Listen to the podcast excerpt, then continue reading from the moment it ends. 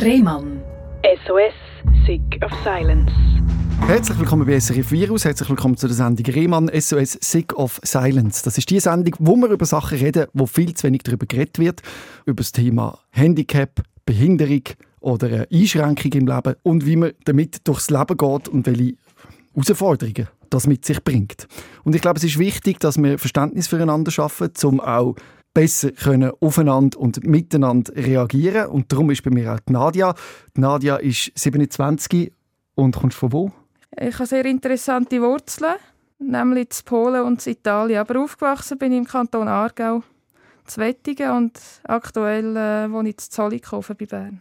Kannst du den Moment beschreiben, wo deine Familie das erste Mal realisiert hat, dass du besondere Bedürfnisse brauchst? Mhm.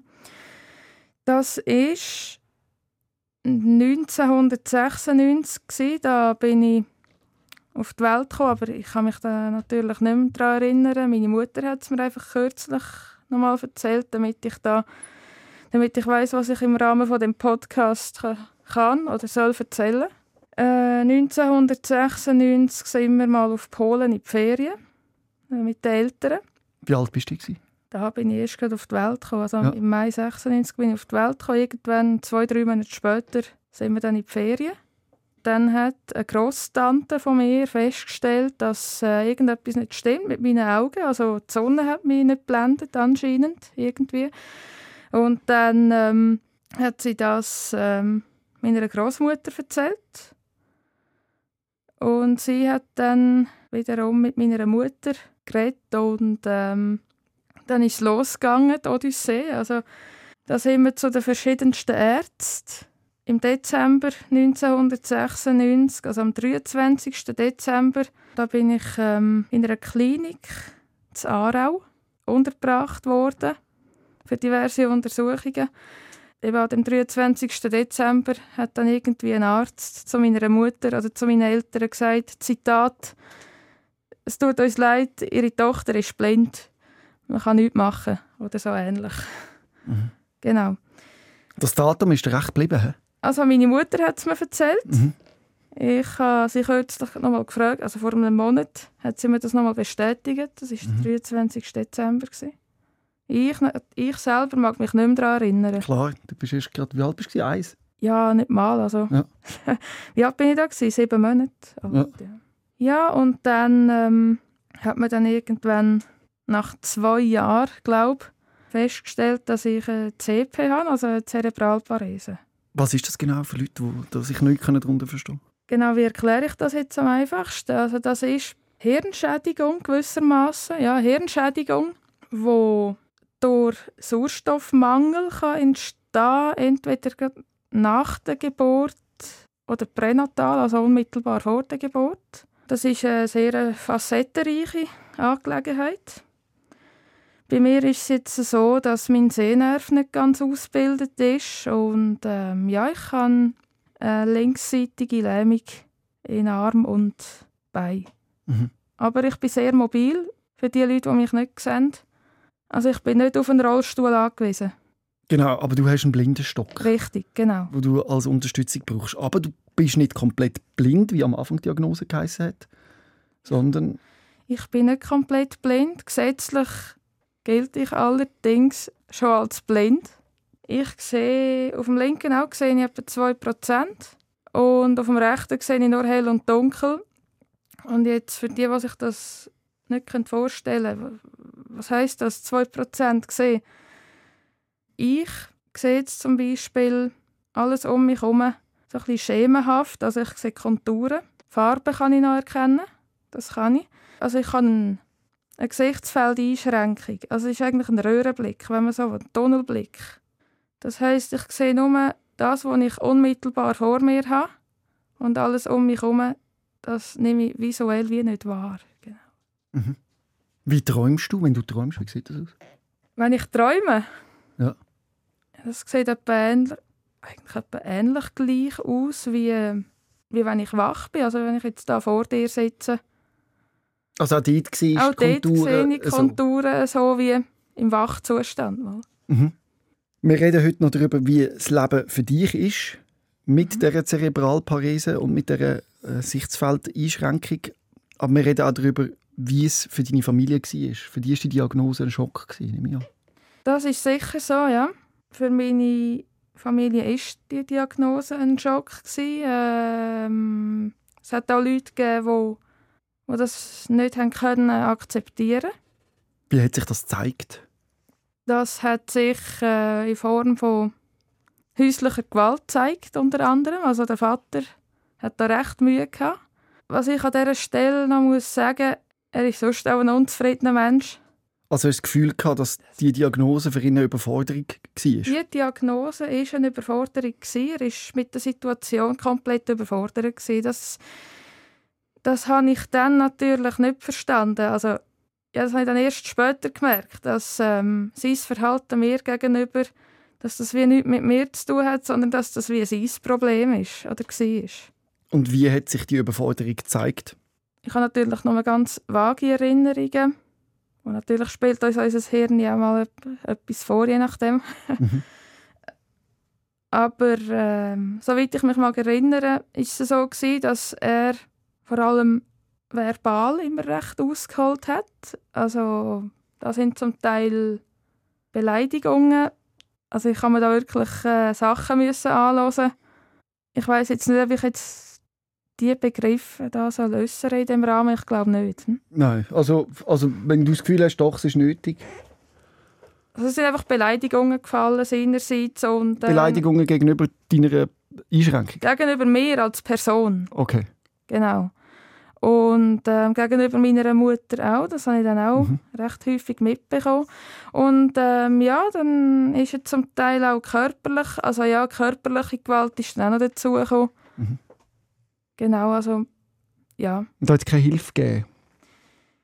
Von außen, dass irgendwie jemand euch unterstützt hat, weil man ja gesehen hat, dass das eine überfordernde Situation ist bei euch daheim. Ja, das ist so eine Sache. Oder? Also wir haben natürlich, wir, äh, haben, wir haben schon seit eh und je leben wir oder wohnen wir. Mein Vater jetzt nicht mehr, er ist natürlich ausgezogen. Aber äh, wir haben in einem Wohnblock, wenn du in einem Wohnblock wohnst, hast du ja Nachbarn. Mhm. Ich kann mir nicht vorstellen, dass sie nie etwas mitbekommen haben, weil ähm, es ist zum Teil recht laut geworden. Ich kann mir auch gut vorstellen, wieso das nicht haben reagieren weil ähm, ja, wahrscheinlich haben sie Angst gehabt, dass, mhm. dass äh, schlussendlich alles wieder auf sie zurückkommt, oder? Also verstehst du, was ich meine? Ich verstehe genau, was du meinst. Hättest du dir gewünscht, dass jemand etwas gemacht hätte? In dem Moment, ja. Mhm. Also klar, wenn jetzt ähm, das Verhältnis zu Mutter und Vater nicht gestimmt hätte, hätte man vielleicht irgendwie können sagen, wir schalten Cash. Oder eben in der Zeit war es ja Vormundschaftsbehörde. Mhm. Hätte man die können einschalten eventuell, aber, ähm, aber ja, zu meiner Mutter hatte ich eigentlich immer einen guten Draht. Gehabt. Mhm. Aber ich denke, auch dort hat es Möglichkeiten gegeben. Also, da gibt es Möglichkeiten, das weiß ich man kann reagieren und man kann nach Lösungen suchen. Also wenn, wenn jetzt irgendwie in einem Drei-Personen-Haushalt eine Person sich nicht, kann, sich nicht an die Regeln hält. Mhm. Hast du dich schuldig gefühlt als Kind auch noch, weil du das Gefühl hast? Als Kind habe ich, ja, durchaus. Also ich habe, ähm, ich habe den Eindruck gehabt, das muss so sein. Also, Anväter sind so? Genau. Mhm. Genau, und eine Erziehung, ja, wenn man ein Kind anständig erziehen gewissermaßen, dann muss das so zu und her gehen. Aber Wann hast du gemerkt, dass es so nicht kann sein Wann habe ich das gemerkt? Da bin ich etwa 8 oder 9 gewesen, als ich dann regelmäßig von Gleichaltrigen, also von Mitschülern gehört habe, was die mit ihren Eltern unternehmen. Mhm. Und dann habe ich gemerkt, hey, es gibt ja auch noch die andere Seite gewissermaßen. Mhm. Genau. Das muss eigentlich überhaupt nicht so sein. Und dann hast du Hilfe bei deiner Mutter gesucht, oder? Äh, ja, ich, ich habe ihr lange nichts gesagt. Wahrscheinlich kann ich einfach nicht wählen, dass es auskommt. Dass mein Vater mir gegenüber äh, sich so verhalten hat, wie er sich halt verhalten oh, das meinst du, das hat sie nicht gewusst?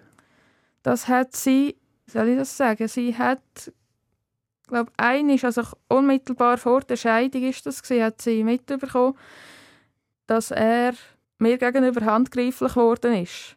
Mhm. Und dann hat sie ihm, äh, ihn, hat sie ihm quasi gesagt, dass, dass es so nicht kann funktionieren kann, hat sie ihm zurechtgewiesen und gesagt, du, wenn das nochmal passiert, dann ähm, wirst du quasi ja, wirst abgeführt eben von der Polizei. Hat es genützt? Ähm, es hat nicht viel gebracht, weil es ist dann immer wieder zu Übergriffen gekommen, also, also nicht sexuell, also mhm. wohlverstanden, einfach mhm. eben zu körperlicher Gewalt. Und ähm, ja, irgendein ist, ich weiß nicht, wann das war, ist zwei oder drei Jahre nach der Scheidung von meinen Eltern, ist dann mal eine Bekannte von mir, beziehungsweise eine gute Kollegin von meiner Mutter, vorbeigekommen. Und dann sind wir irgendwie, ich weiß nicht mehr, wie das zustande kam, auf jeden Fall haben wir dann die Thematik, ist die Thematik angesprochen worden, also es ist um meinen Vater gegangen. Und dann habe ich mal, habe dann mal in dem Rahmen erzählt, was da alles vorgefallen ist. Und dann hat meine Mutter einfach nur gesagt, oh, wenn ich das gewusst hätte, hätte ich den schon vorher verbannt. Also, mhm. den schon vorher verbannt. Mhm. Oder rausgerührt, ja, genau. Also sie hätte schon vorher die Initiativen ergriffen, mit anderen Worten. Wenn sie gewusst hat, was da alles vorgefallen ist in diesen vielen Jahren. Und das ist zu deiner Einschränkung wie noch als Belastung natürlich oben drauf gekommen, oder? Genau, also ja, wenn, wenn einem jemand sagt, wenn einem jemand regelmäßig sagt, ich, ähm, eben aus dir wird nie, wird nie etwas rechts, etc., fängt man dann an zu zweifeln an sich. Ja. Dann entstehen Selbstzweifel. Ja. Bist du auch mit Menschen verglichen worden, die vielleicht keine Einschränkungen haben? Ich bin mit Menschen verglichen worden, die keine Einschränkungen haben. Und zwar von meiner Grosstante. Mhm. Ähm, die hat zwei Söhne. Der eine ist zwar schon gestorben. Den habe ich gar nicht mehr gekannt. Ja, sie hat mich dann etwa mal verglichen mit ihrem einen Sohn und gesagt, ja, du, der hat in deinem Alter ist der schon, hat der schon im Zeug herumklettern und du kannst das nicht. Und mhm. Das genau. Gleiche, wenn man einem Elefant sagt, wieso kletterst du nicht auf den Baum? Genau, genau, also. richtig. Ja. Hast du das jetzt schon so verstanden, dass das völlig abstrus ist, oder hast du dir dann selbst Vorwürfe gemacht? Ich habe mir äh, selbst Vorwürfe gemacht. Also ich, äh, ich habe mir gedacht, ja, ich habe gedacht, ja, die hat wahrscheinlich recht ja, vielleicht sollte ich mich ein bisschen aufraffen, aber ich habe nicht gewusst, ich habe in dem Moment wie nicht gewusst, ja, was mache ich eigentlich falsch? Warum kann ich jetzt nicht? Also mal, ich habe natürlich schon gewusst, dass da gewisse Einschränkungen herum sind, auch körperlich. Und gleich habe ich mir gedacht, ja, vielleicht stelle ich mich ein bisschen, ein bisschen doof an, vielleicht müsste ich mir einfach ein bisschen mehr Mühe geben. Das ist natürlich oh Humbug, das ist mhm. natürlich Schwachsinn. Mhm. Wie war das als Kind? Also, ich weiß, also schrecklich, dass Ältere können so brutal sein, aber ich weiß auch, dass Kinder sehr brutal können sein mit Menschen ah, ja. mit Einschränkungen. Wie hast du das so erlebt? In der Schulzeit zum Beispiel? In der Schulzeit, also man hat mich erst später können einschulen, weil ich hatte ursprünglich äh, auf Zollikofen in die Blindenschule sollen. Mhm. Dann hatte ich allerdings Wäre ich allerdings in einer betreuten WG gewesen, hätte ich dort müssen wohnen und das hat mein Vater nicht wollen. Er hat nicht wollen zulassen. Wieso?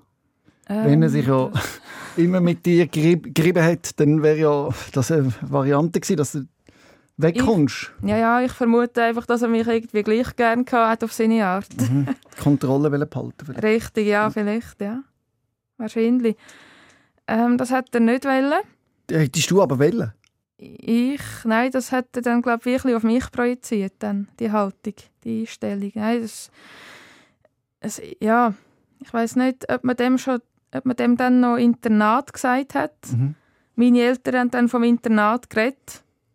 Einfach wie gefunden, ja, das Internat, das da hört man so viel Negatives. Das ja, habe ich schon als Kind irgendwie wahrgenommen.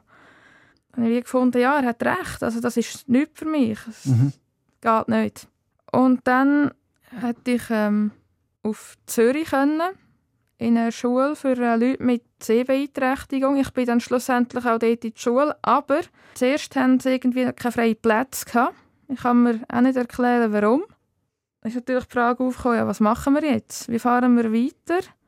Und die Schulpflege hat dann natürlich auch irgendwie noch die Informationen bekommen, dass ich äh, nicht eingeschult worden bin mit sieben. Dann hat es geheißen, entweder, ähm, Zitat, entweder kommt ihre Tochter in die Schule oder ähm, ja, wenn das nicht funktioniert, dann muss sich ein Vormund um die ganze Angelegenheit kümmern. Und das haben ihr als etwas Negatives vor wahrgenommen, so ein Vormund. Das wäre etwas, das nicht in Frage Ich habe das dann nicht mitbekommen. Ich mag mich nicht mehr daran erinnern, dass man mich darüber informiert hat. Plötzlich hat es einfach geheißen, meine Eltern sind natürlich beide berufstätig gewesen. Mhm. Plötzlich hat es einfach geheißen, von einem Tag auf den anderen. Also ich habe schon gewusst, warum, gell? Es hat einfach geheißen, ja, ähm, jetzt gehst du dann nächstens mal auf Polen zu den Großeltern. Ich, eben, ich habe natürlich gewusst, ich gehe auf Polen, weil meine Eltern berufstätig sind und ich jetzt gerade in Zürich nicht in die Schule kann. Mhm. Im Moment. Und ja, dann bin ich dort äh, bin ich auf Polen. Meine Mutter hat mich dann gebracht. Dann bin ich dort in einen inklusiven Kindergarten gekommen. Das klingt im ersten Moment eigentlich gut, oder? Genau. Ist das auch gewesen? Hast du dich dort aufgehoben gefühlt? Ich habe mich dort nicht gut aufgehoben gefühlt. Äh, es ist, ähm, du hast es vorher schon kurz erwähnt, Kinder können manchmal recht brutal sein, das mhm. hast du gesagt. Und das habe ich dann dort auch zu spüren bekommen. Wie? Ja, in Form von Ausgrenzung. Man hat irgendwie ähm, über mich geredet. Aber haben nicht alle Kinder in dem inklusiven Kindergarten ein Handicap gehabt? Nein, es war ein äh, Kindergarten für, für Kinder mit und ohne Einschränkungen. Mm. Ja, also hat das mit der Inklusion überhaupt nicht funktioniert, sondern die mit Einschränkungen sind ausgeschlossen worden, oder wie man sich Genau, also wir hatten noch einen Epileptiker dort mhm. und äh, jemand mit Trisomie 21, also für die, die nicht wissen, was das ist, ist das Down-Syndrom. Mhm. Also klar hat äh, die einen oder anderen haben, haben mich schon als vollwertige Person wahrgenommen. Aber es hat auch Kinder dort, die offensichtlich Mühe hatten damit. Wie hat sich das gezeigt? Indem das über mich geredet worden ist, zum Teil. So nach dem Motto, ja, mit der kann man nichts machen, die ist für nichts, mit der kann man nicht spielen, etc. Mhm. genau. Oder dann hat man mich irgendwie auf dem Pausenplatz ähm, ausgeschlossen, wo wir irgendwie ein Spiel gemacht haben, ähm, haben wir irgendwie Teams müssen bilden und ich bin immer als Letzte also gewählt worden, ja. ja. Und in dieser Zeit hat es dann auch angefangen mit der Binge-Eating-Thematik. Binge-Eating-Thematik bedeutet, dass du angefangen hast, Fressattacken zu haben, kann man das so sagen? Richtig, genau. Wie hat sich das genau gezeigt? Ich habe im Kindergarten ähm, sind wir versorgt worden. Da haben wir äh, wirklich auch zu Mittag gegessen. Mhm. Und dann, meine Großmutter hat dann zu dem Zeitpunkt noch geschafft. Bin ich abgeholt worden irgendwann am Nachmittag. Und ja, dann daheim bei meinen Großeltern habe ich dann unbedingt noch mal etwas essen, also vor dem Nacht noch irgendetwas essen. Mhm. Und wenn man mir nichts zu essen gegeben hat, dann bin ich recht ungemütlich geworden. Also ich habe dann wirklich, ich, ich konnte wüten zum Teil. Also ich war wirklich recht trotzig unterwegs dann. Und was hast du denn so gegessen? Meine Großmutter hat ja dann noch, noch etwas gekocht. Irgendwie, sie hat zum Teil vorgekocht.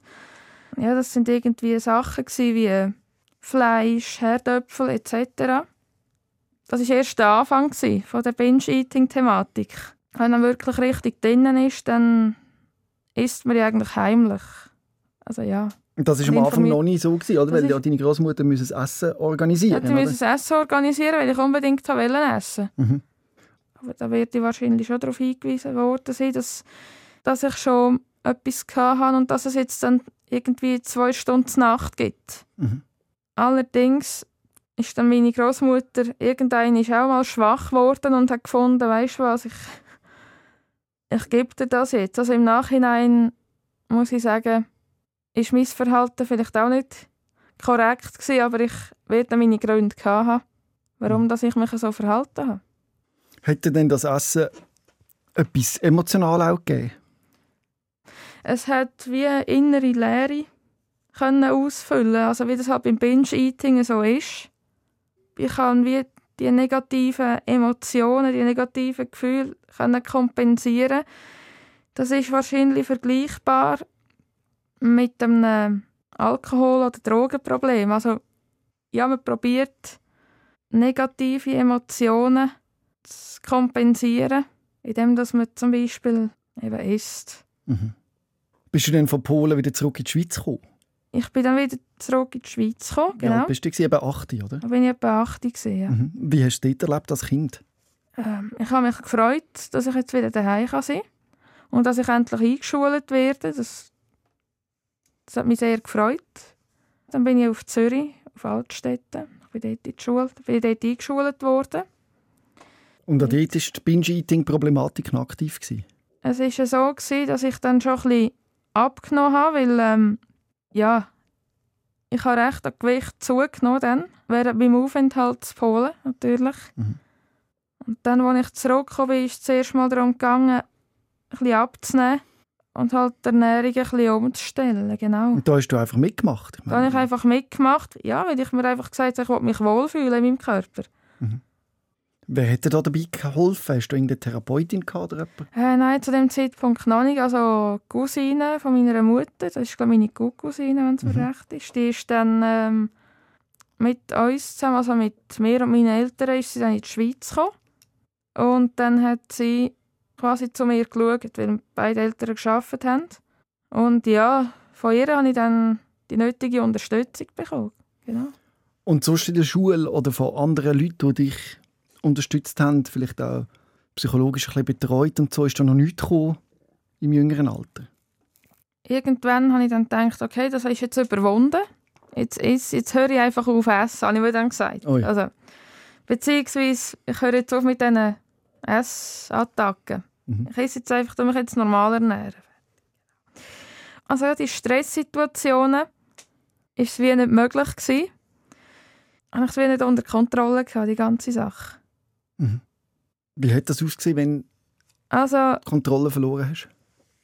Kontrollverlust. Also, also ich habe irgendwie etwas für mich gemacht, sei es am PC oder ähm, ja, ein bisschen Musik gelost und dann irgendwie habe ich dann Sachen gehabt, irgendwie Süßigkeiten in einem Schubladenstock von meinem Pult und dann habe ich ja praktisch jeden Abend irgendwie Sachen gegessen innerhalb von zwei bis drei Stunden habe ich irgendwie, also man kann sich kaum vorstellen, wenn man nicht selber betroffen ist, ich weiß. Aber ich habe zum Teil irgendwie zwei Tafeln Schoki gegessen, plus noch irgendwie Salzstängeli, ein ganzes Pack Salzstängeli und dann irgendwie noch ein Liter Cola dazu. Und wie hast du dich danach gefühlt? Ich habe mich nicht wohl gefühlt. Ganz und gar nicht. Also, während dem auch nicht? Während dem Essen fühlt man sich natürlich... Ja, man fühlt sich wohl während dem Essen, aber das ist eben nur kurzfristig. Mhm. Nachher wandelt es sich dann. Und dann denkt man, ja, warum habe ich das jetzt wieder gemacht? Reden wir da von einem Schuldgefühl? Oder ein schlechtes Gewissen? Ja, von einem Schle wir reden da von einem schlechten Gewissen, ja. Mhm. Dann gibt es ja noch die, die dann Bulimie mäßig darauf reagieren. Das heißt, dass man sich nachher bericht. Hat es das auch gegeben? Hast du das Nein, überlegt? das hat es nicht gegeben. Nein, also ich habe wirklich Essattacken gehabt. Ess, richtige Essanfälle und dann habe ich das Essen bei, ja, quasi bei mir behalten, ja, wenn man so will. Aber das ist heimlich gemacht? Das habe ich, das habe ich alles heimlich gemacht.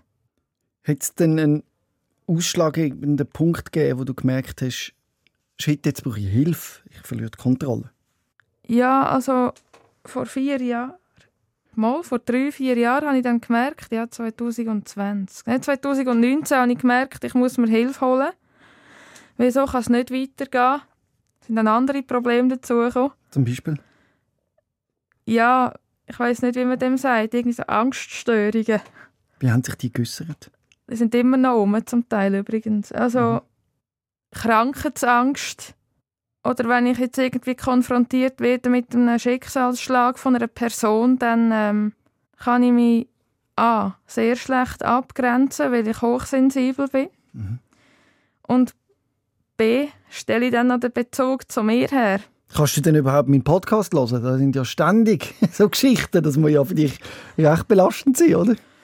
Ja, also es gibt, es gibt Episoden in meinem Leben, da kann ich es wirklich nicht hören, mhm. weil ich mich einfach muss abgrenzen muss. Aber ähm, es gibt auch positive Lebensphasen, wo ich das sehr gut kann.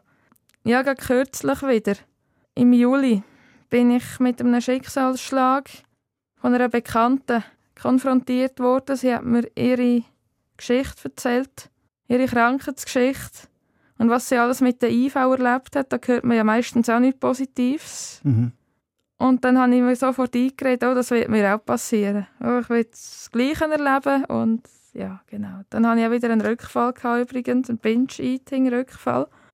Durch den Stress, der natürlich entstanden ist. Dann. Aber jetzt mache ich, glaub, jetzt bin ich glaube ein bisschen vom Thema abgewichen. Gar nicht eigentlich. Und zwar hast du gesagt, wie du in die Überforderung gekommen bist und dich dann entschieden hast, doch, ich brauche therapeutische Unterstützung. Genau. Ist das wirklich so ein Moment gewesen, wo du das Gefühl hast, hey, ich kann es nicht mehr allein handeln? Genau. Einfach Was ich komisch finde, ist, dass du, du den aktiv hast müssen suchen, die therapeutische Unterstützung, und dass niemand auf dich zugekommen ist, weil es ist eigentlich offensichtlich gewesen, dass es dir nicht gut geht.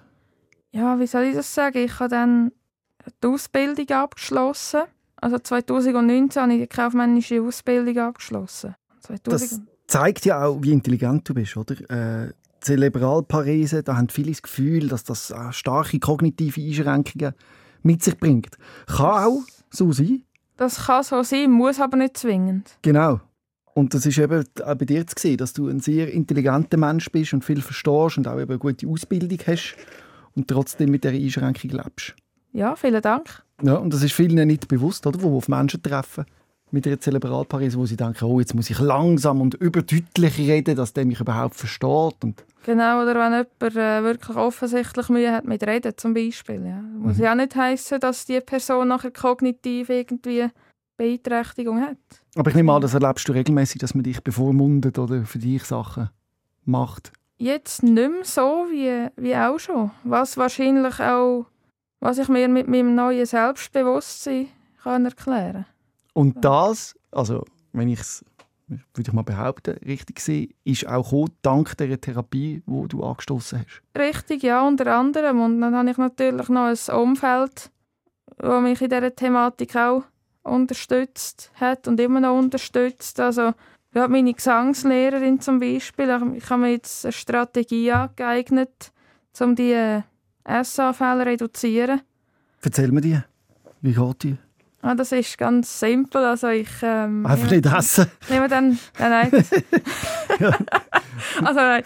Okay, zuerst mal, wenn ich merke, oh, jetzt wollte ich wieder etwas essen, mhm. und ich habe erst gerade irgendwie etwas gehabt, irgendwie etwas zum Mittag zum Beispiel, dann frage ich mich, ja, wollte ich jetzt überhaupt essen oder bin ich jetzt einfach gestresst und suche nach Möglichkeiten, mich abzureagieren oder ja, wollte ich den Stress einfach wieder kompensieren mit dem Essen. Ja, und dann, was ich meistens mache, ist, ich nehme mein Handy, meine Kopfhörer, setze die auf und nachher ähm, höre ich ganz laut Musik und je nachdem, wie spät das es ist, äh, tanze ich auch in der Wohnung äh, ja, und, oh. und singe dazu. Also, ja. Welches Lied eignet sich da am besten? Ah, «The Look» von Roxette. Ah, schau jetzt.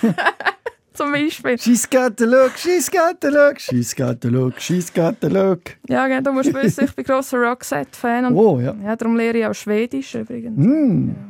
Genau.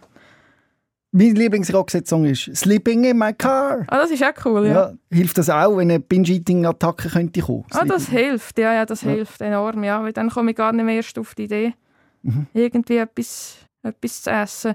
Aber meistens sind das ja nicht die Früchte, die ich esse, während einer Binge-Eating-Attacke. Aber das Zeug musst du ja auch einkaufen.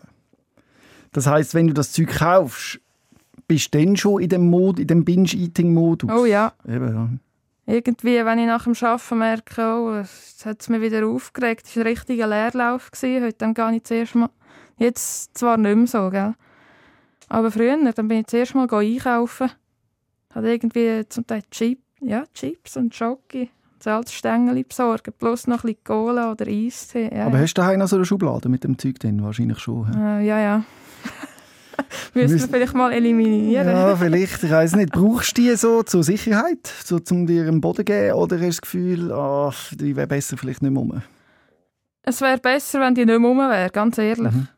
Wieso geht es nicht? Wieso kannst du sie nicht rausräumen? Da ist immer noch der Gedanke, ja, vielleicht ist es gleich gut, wenn noch etwas rum ist. Mhm. Aber ich tue den Gedanken immer wieder verwerfen. Gell? Also jetzt zum Beispiel im Juli hatte ich ja wieder einen Rückfall gehabt, aufgrund von dieser Geschichte von, von, einer, von meiner Bekannten. Mhm. Dann habe ich natürlich wieder darauf zugegriffen. Aber mein Ziel ist es sicher, in absehbarer Zeit das mal zu eliminieren, die ganze Sache. Es wäre nötig. Ja. Weil es gibt keine neuen Rockset-Songs mehr. Leider, ja. Das heisst, du musst jetzt aufhören. ja. Genau. Du musst aufhören, es gibt keine neuen Lieder mehr. Zum ja. Genau, ja. Oder äh, was auch zu einem Rückfall geführt hat, im Februar dieses Jahr hatte ich zwei Rückfälle. Gehabt. Hm. Was war im Februar? Gewesen? Also es hat sich eigentlich, der Rückfall hatte ich dann zwar erst im Mai, gehabt, aber du musst wissen, ich habe die Autobiografie, also nicht, ja, mal, ich habe Biografie gelesen von der Marie Fredriksson, das war ja die Leadsängerin für Roxette. Mhm die an Krebs erkrankt ist und ist, sie, sie ist mittlerweile gestorben. 2019 ist sie gestorben, ja. Sie hat die letzten Konzerte noch sitzend gegeben. Richtig, ja. Mhm. Eben, letztes Jahr habe ich das Buch gelesen und dann im Februar ist mir das alles wieder in den Sinn gekommen. Ja, die Gedanken kommen meistens die Ängste. Und Gedanken, weißt, der Bezug zu mir, den ich dann auch wieder hergestellt mhm. habe, das kommt meistens in Stresssituationen. Und im Februar wir sind ein kleines Unternehmen. Wir sind drei Leute. Und die eine Kollegin war ähm, einen Monat lang in der Karibik, gewesen, in der Ferien. Mhm. Und dann habe ich gewissermaßen alles selber müssen managen. Also was haben Sie für einen Betrieb, ganz kurz? Was also ich arbeite in einem Grafitunternehmen mit Hauptsitz in Frankreich. Und äh, in Bern haben wir auch einen Standort. Was musst du da machen? Graphitunternehmen sagt mir eben gar nicht. Was ist das überhaupt? Graphit ist das, was du ähm, im Bleistift hast. Glaub, ja. Wenn es mir recht ist. Mhm. Und ähm, ja, was mache ich dort so? Administration, Kundenbetreuung, äh, von der Erstellung von der Offerten bis zur Fakturierung, bis zur Mahnung. Dann bist du im Februar ein bisschen allein in dem Ganzen. Richtig, ja. Und dann ist irgendwie, sind die Gedanken wieder aufgekommen. Eben, ja, die Marie Fredriksson, ja, die ist an Krebs gestorben, hat ohne Vorwarnung einen epileptischen Anfall gehabt. Dann erst noch, und das erst am 11. September. Ja, was ist, wenn es mir auch passiert und so weiter. Und dann bin ich irgendwie drei Monate, ich kann mir natürlich nichts anmerken aber drei Monate lang ist es mir nicht so gut gegangen. Ich konnte mich zurückhalten mit dem Binge-Eating, aber im Mai habe ich es dann nicht mehr ausgehalten und hatte den Rückfall. Gehabt. Mhm. Wie hat der Rückfall ausgesehen? Also, es ist ja lang, kämpfst du dagegen an und denkst, nein, jetzt ist es nicht, jetzt ist es nicht. Und plötzlich alle luken auf, im wahrsten Sinne des Wortes, jetzt wird ihnen gefressen. Genau. Also, es ist ja so, ich bin dann vom Arbeiten heimgekommen dann habe ich so die Schublade angeschaut, diese Süßigkeiten drin. Und dann habe ich gefunden, ja, jetzt ähm, nehme ich mal irgendwie da, da ein Schöckeli. Es kann ja nichts passieren, wenn man mm. nach, einem, nach einem kleinen Schöckeli kann nicht viel passieren. Ja, und schlussendlich habe ich dann den ganzen Sack leer gegessen. Mm. Das ist irgendwie, sind es 200 oder 250 Gramm polnische Schöckeli. Mhm. übrigens. War danach schlecht? Gewesen? Es ist, ich habe mich nicht wohl gefühlt. Ja, es war wirklich schlecht. Gewesen. Dann habe ich ein bisschen Wasser getrunken, um das ein bisschen neutralisieren, weil das gibt auch, das gibt auch Durst. Oder? Mhm. Das weiss ich noch. Dann habe ich nach der Tagesschau geschaut. genau. Mhm. Dann bin ich einigermaßen, dann bin ich wieder geerdet gewesen, gewissermaßen. Aber es ist ein einmaliger Rückfall geblieben. Das ist nachher nicht wieder passiert dass das nachher mm. eingerissen hat, dass du mehr gekauft hast und mehr gegessen. Ja, mal im Juli dann eben. Genau, dann ist es nochmal gekommen. Aber jetzt kommt so, alle paar Monate kommt es wieder mal. Genau, alle paar Monate. Also das Ziel ist natürlich, das Ganze abzulegen. Mhm. Aber im Juli hatte ich jetzt den letzten Rückfall. Gehabt. Und ich hoffe, das bleibt auch so, weil ich, ich fühle mich auch nicht wohl, ganz ehrlich. Ich habe noch Gewicht zugenommen, dann, jetzt, habe ich, jetzt habe ich abgenommen und ich fühle mich viel wohler. Mhm. Und da hilft dir auch die Therapie, die du machst? Da hilft mir die Therapie, die ich mache, genau.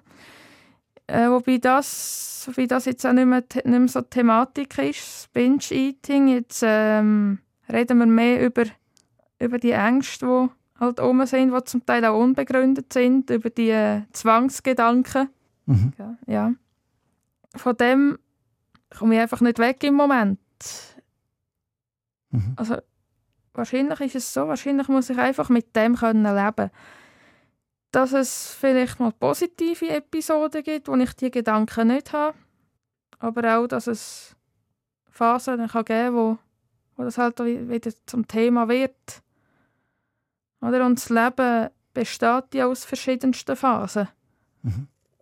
Aus positiven und negativen Episoden. Das, Aber wenn du es biografisch anschaust, wie schwierig du es doch hast als Kind und wie gut es dir jetzt geht. Also ich mhm. muss sagen, ich habe dich da am Eingang abgeholt und du mhm. bist äh, wirklich eine selbstbewusste, starke Persönlichkeit und es ist beeindruckend, dass du trotz so vielen Einschränkungen eigentlich so gut im Leben stehst, muss man sagen.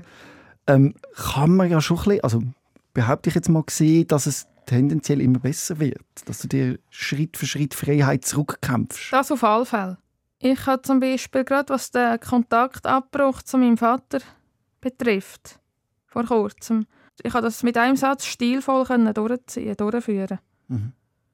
Indem dass ich äh, ihm ein WhatsApp geschrieben habe. Ich will den Kontakt abbrechen, weil ich einfach feststelle, es tut mir nicht gut. Und ich wünsche ihm für, für die Zukunft wünsche ich ihm alles Gute. Mhm. Genau. Das Können, sich abgrenzen und die Klarheit zu haben, mhm. das ist auch lernen im Jahr. Das habe ich lernen. Das habe ich lernen, ja. Und das ist etwas, was dich stark macht? Mhm. Dass du dich kannst für dich selber einsetzen mhm. Wenn es sonst schon niemand macht, oder? Mhm. Ja, durch das, dass ich so sensibel weißt, ich bin hochsensibel mhm. und probiere es und will es möglichst allen recht machen.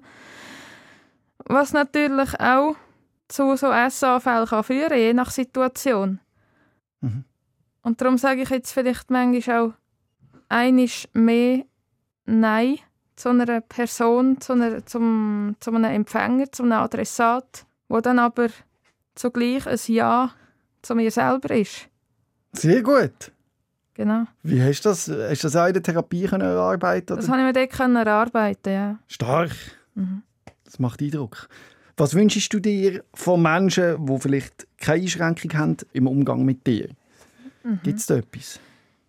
Ja, also jeder ist auf, wie soll ich jetzt das sagen, jeder ist, jeder ist auf seine Art und Weise einzigartig, völlig unabhängig davon, ob man jetzt eine Einschränkung hat oder nicht.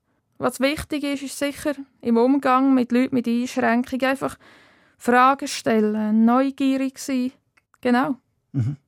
Und aufeinander zugehen. Und, und aufeinander zugehen, genau. Ja. Das hast du jetzt gemacht, den Schritt auf andere Leute zu. Ich danke dir recht herzlich, Nadja. Hast du alles können erzählen, was dir wichtig ist? Oder gibt es noch Punkte, wo du sagst, oh, das hatte ich noch? Ich kann alles können erzählen soweit. Ja, vielen Dank auch dir, Robin, dass ich teilnehmen durfte. SOS, Sick of Silence.